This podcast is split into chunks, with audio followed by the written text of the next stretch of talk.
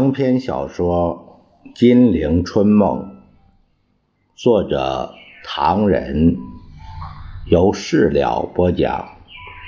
第二集，十年内战，第十五回，入侵上海，日本兵大吃犒劳，迁都洛阳，委员长宣布上任。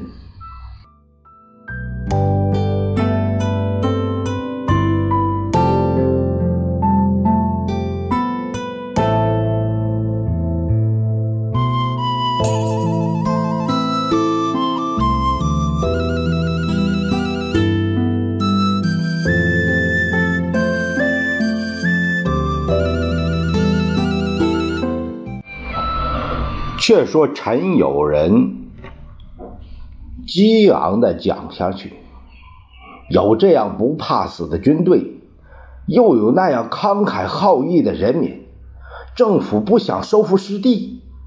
假如把这个机会失去，军心民心也全失掉了，将来想抗日也不会成功了。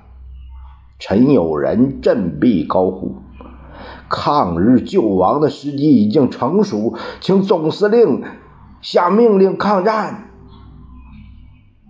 掌声中，蒋介石还是不说话，可是脸上已无笑容。于右任在一旁着急，因为他看得明白，蒋介石这个时候如果不表示态度，那一定是众叛亲离无疑。于右任提着一把胡子，战战兢兢地劝道：“想当年北伐的时候，蒋先生很大胆。冯先生在五原誓师，一个宣言出来，如同把两个炸弹掷在张作霖、吴佩孚的脖子上一样。为什么今天国难这样严重，反而下不了决心呢？”空气转入沉闷，会场里只听见喝茶声、咳嗽声。蒋介石还是不择一声。出的冯玉祥有力的声音打破了沉默，他说：“自从九一八那天起，我就说非抗日不可，非收复失地不可。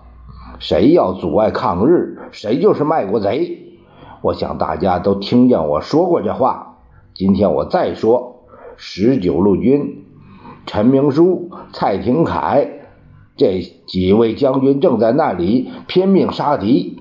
他为什么要这样干？为救国家、救人民。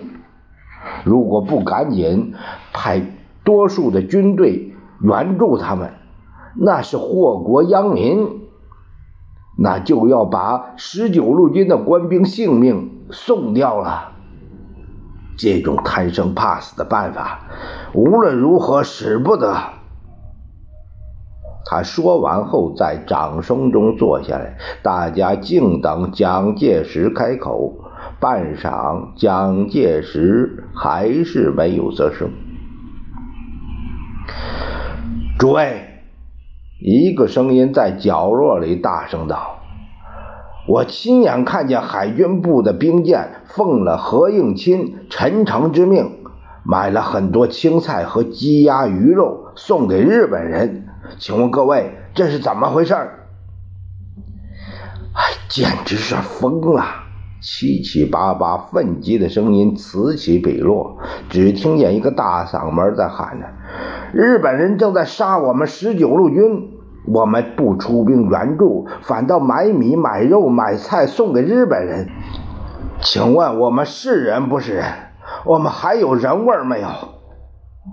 诸位，另外一个角落里跳出一个矮个子来，只见他爬上桌子，掏出一张公文纸，大声念道：“各位，这是海军部长陈绍宽奉命下的密令。”我刚刚拿到手，陈部长说：“各舰队命令密，准日本海军司令来函，略称此次行动并非交战，如中国海军不攻击日舰，日舰也不攻击中国军舰，以维持友谊等情。凡我舰队应守镇静。你们瞧，这个人捶胸痛哭，这不是疯了吧？认贼作父，形同禽兽，我们还是人吗？秩序混乱起来，蒋介石想走，可是也走不了了。陈友仁迎上去，蒋总司令还不赶快出兵？你自己照照，你脸上一块红一块白，一定也感到难过吧？陈友仁那几句话使会场爆出了低沉的笑声。蒋介石再也忍不住了，只见他猛地站起来，说了声。大家的意见我都听见了。总而言之，宣战不是件简单的事情。各军事将士未得军政部命令，自由行动者虽意出爱国，亦须受抗命处分。说罢，扭头就走。会场中怔了一阵，旋即就喧嚷起来，宪兵和侍卫们也就。露泄警戒，局面很僵。当时有几个人出来打圆场：“哎，这个事情太重大，反正晚上有个谈话会，晚上在谈话会上再说吧。”政府会议就这样不欢而散。蒋介石离会场后，便到蒲镇小山上一幢洋楼里，那是汪精卫和何应钦的住宅。蒋介石有时也到那里过夜。他气愤愤地到了山上，召集二十几人开了一个会。他说道：“都是十九路军传的货，现在政府该考虑迁都的问题。日本人从上海打过来。”朝发夕至，我们在这里实在寒心啊！我以为总司令召集我们是为了宣战，如今前方打的不错，我们却吵着要搬，对任何方面来说都不大好吧？馆长兄，何应钦说。前方消息不好，日本又增兵，十九路军吃了亏。问题就在这里呀！冯玉祥苦笑着说：“我们如果也增援，情形就不同了。”这几句话又使空气冻结起来，大家喝茶、咳嗽，或者望着窗外长江中的船只发怔。何应钦想转换话题，便向罗文干说道：“国家情形这样不好，你们这些外交家该动动外交手段了。这个时候不办外交，等什么时候办外交呢？”大家都眼光光地注视着罗文干，只见他气得满脸通红，指着何应钦大声说：“你懂什么？弱国无外交。”前几天十九路军打胜仗，英法大使馆不断来电话约我去谈，都是请我喝酒吃饭，非常看得起我们。好了，你们不出兵援助，前方一打败仗，我跑到人家大使馆去，坐半个点儿都不出来见我。空气陡的又冻结起来。蒋介石玩弄着一支红蓝铅笔，一言不发。罗文干越想越伤心，火气也越来越大。国家养兵千日，用兵一时，兵来将挡，水来土掩。局势到了如此严重的地步，我们都不出兵打仗，你们叫我们办外交，人家都不肯见我，办什么外交？静了一会儿，没有人开口。蒋介石、何应钦低垂着头，毫无表情。汪精卫叹了口气：“哎，话也要说回来，我们出兵谈何容易？昨夜我同敬之兄都睡不着，想想我们样样不如人家，真要打，那诚如总司令所讲，三天之后就得亡国了。突的一声响，冯玉祥拍着桌子站了起来。我忍不住了。我在上海的时候，有人告诉我，日本人拿着三天亡国论，劝我们不要抵抗他们。我今天倒要问问，十九路军抵抗日本都有三天了吧？中国亡了没有？他问王精卫，同时向蒋介石瞪了一眼：“中国亡了没有？”如今的问题是派援兵，全国百姓不爱听三天亡国论，也不爱听什么什么都不认人。冯玉祥沉痛的讲下去：“王先生该知道，日本兵拿烧鱼弹丢在人家稠密的闸北，万把人当场丧生啊！”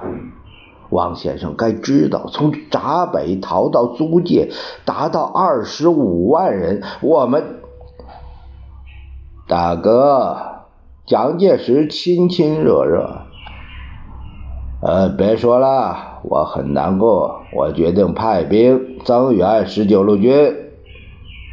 室内一阵骚动，不过一方面打，一方面也得准备退路。京沪交通顺便，日军朝发夕至，我看我们不搬是不行的。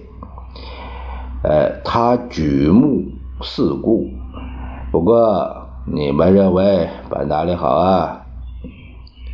啊，西安不错。于右任说，当年慈禧太后也不好，张群反对，办重庆保险，蜀道之难。洛阳吧，何应钦说，洛阳本是中国的古都，比重庆近，比西安便利，而且洛阳也该趁此机会建设一番。嗯嗯，王精卫附和。洛阳在豫西，周朝时即以洛阳为东京，后来汉唐也曾以洛阳为都城。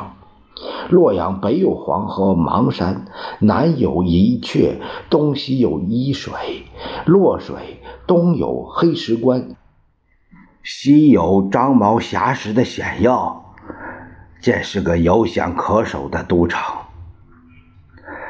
我又要说话了，冯玉祥长叹一声：“你们把洛阳说上三十三天，却都忘记了今天是哪一个世纪。”试问淞沪不能守，洛阳有什么用？如今之计，在增援淞沪，把前方稳定顶住了，然后把日本鬼子赶出去，还要迁什么都？拜拜保险，大哥。蒋介石伸个懒腰，就这样吧，决定迁都洛阳，马上要车站准备列车，越多越好。连夜从浦口出发洛阳，布雷兄先去看看，马上就来。得发个布告吧，说是为什么迁都？你就说为了避免暴力威胁好了。于是蒋介石一行在幺二八之后第三天星夜去了洛阳。李济深同冯玉祥本来睡在。浦口火车上，到戊戌搬动，一下子便出发了。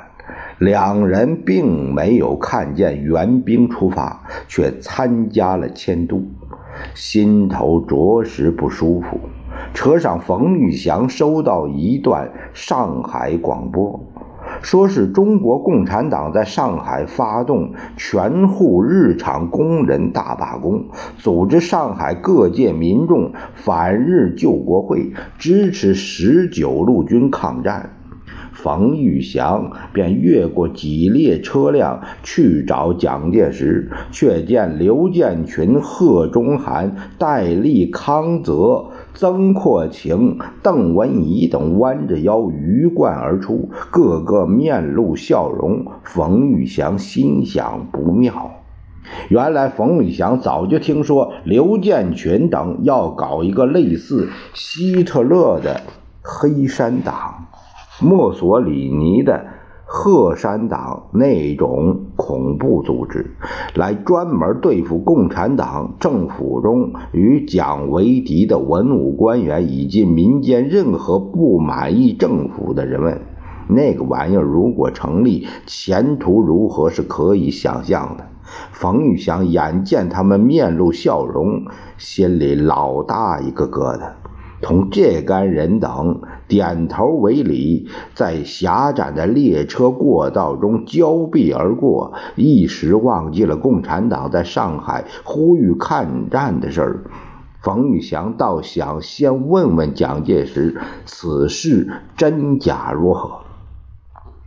不料进入蒋介石的车厢以后，陈诚正同他两人谈得起劲儿，蒋介石还把一只右手搁在陈诚肩上，看见冯道，蒋连忙放下那条胳膊，招呼：“请坐，大哥。”啊，我告辞吧。陈诚起立，没有关系，都是自己人。蒋介石接着叹了一口气：“大哥，听到什么吧？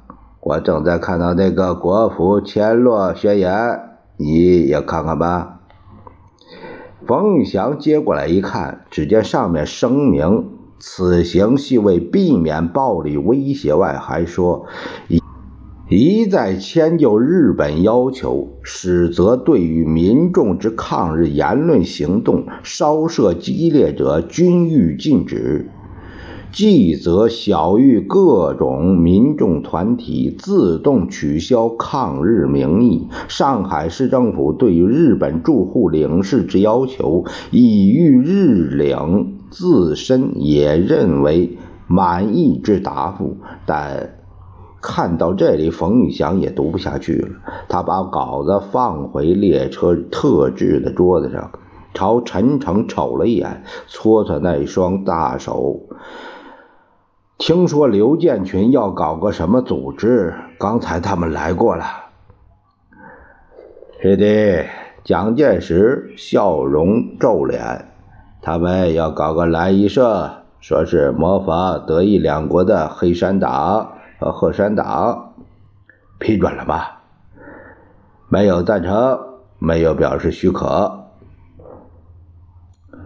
那你反对他们这胡作非为了？这个好啊！这没有赞成，没有表示反对，那是冯玉祥也摸不清楚怎么回事儿。我还没有十分明白。谁知道他们搞成搞不成？总而言之，绝不批准。将来如果你看到我对狼医社这事有什么字句评句，算我对不起你。说罢，对他一笑，又向陈诚一笑。冯玉祥背着手躲到窗边，只见一排排电木杆飞似的向后倒退，远山隐约，天气阴霾。他心想，他的气力、性格就像这个天气。对蓝衣社组织明明是很高兴，已经答应了，但为了怕人家反对，只是默许而不落痕迹，绝不公开批准，留给人家一个把柄，以便到应付不了时可以推说我不知道。或者是我没有许可，把责任推到人家身上。冯玉祥也不再留，便回到自己车厢。只见李济深正在凭窗叹息，他就问：“又听到什么了？”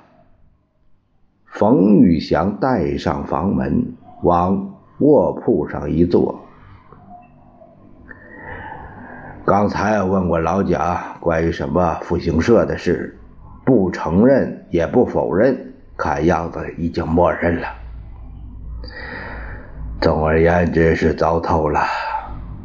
李济深也坐了下来。刚才有人告诉我，哎，到洛阳再说吧，这里不行。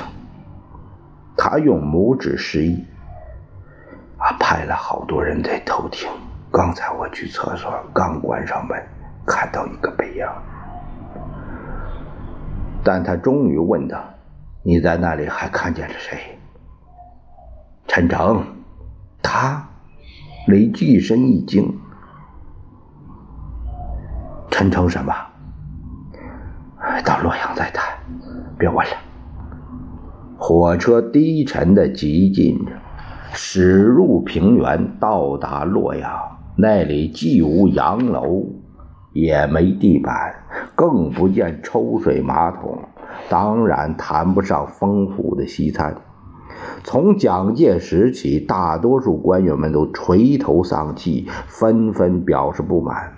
连提议迁都洛阳的人都目瞪口呆。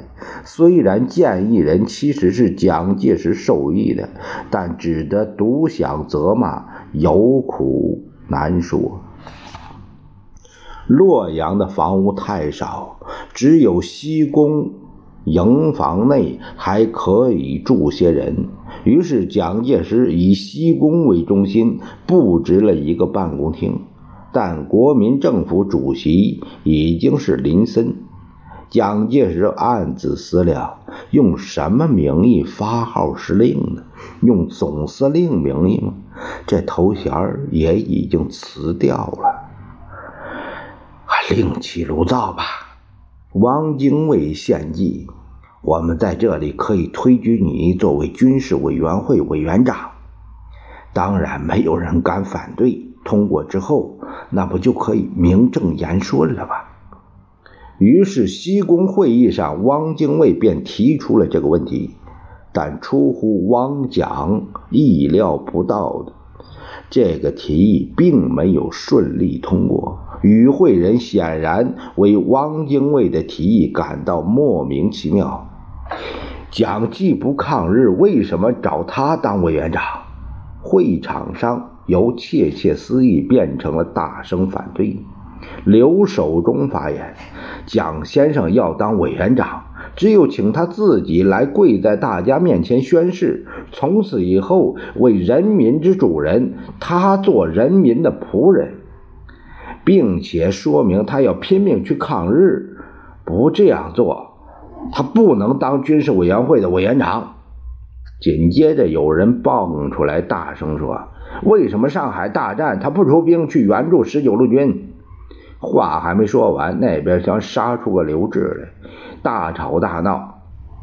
谁说蒋先生没派兵？谁说蒋先生不爱国？谁说蒋先生不爱老百姓？站出来，大声讲，让我们看看清楚。他晃晃拳头，我来回答。谁都知道刘志是蒋的羽翼。可是大家也不怕他，吵了半天。汪精卫说道：“这样，蒋先生如果真抗日，我们就推他为委员长；否则就不成功。”于是闹了几天，蒋介石当真出任了军事委员会委员长。这正是前方无援吃败仗，后方笑杀委员长。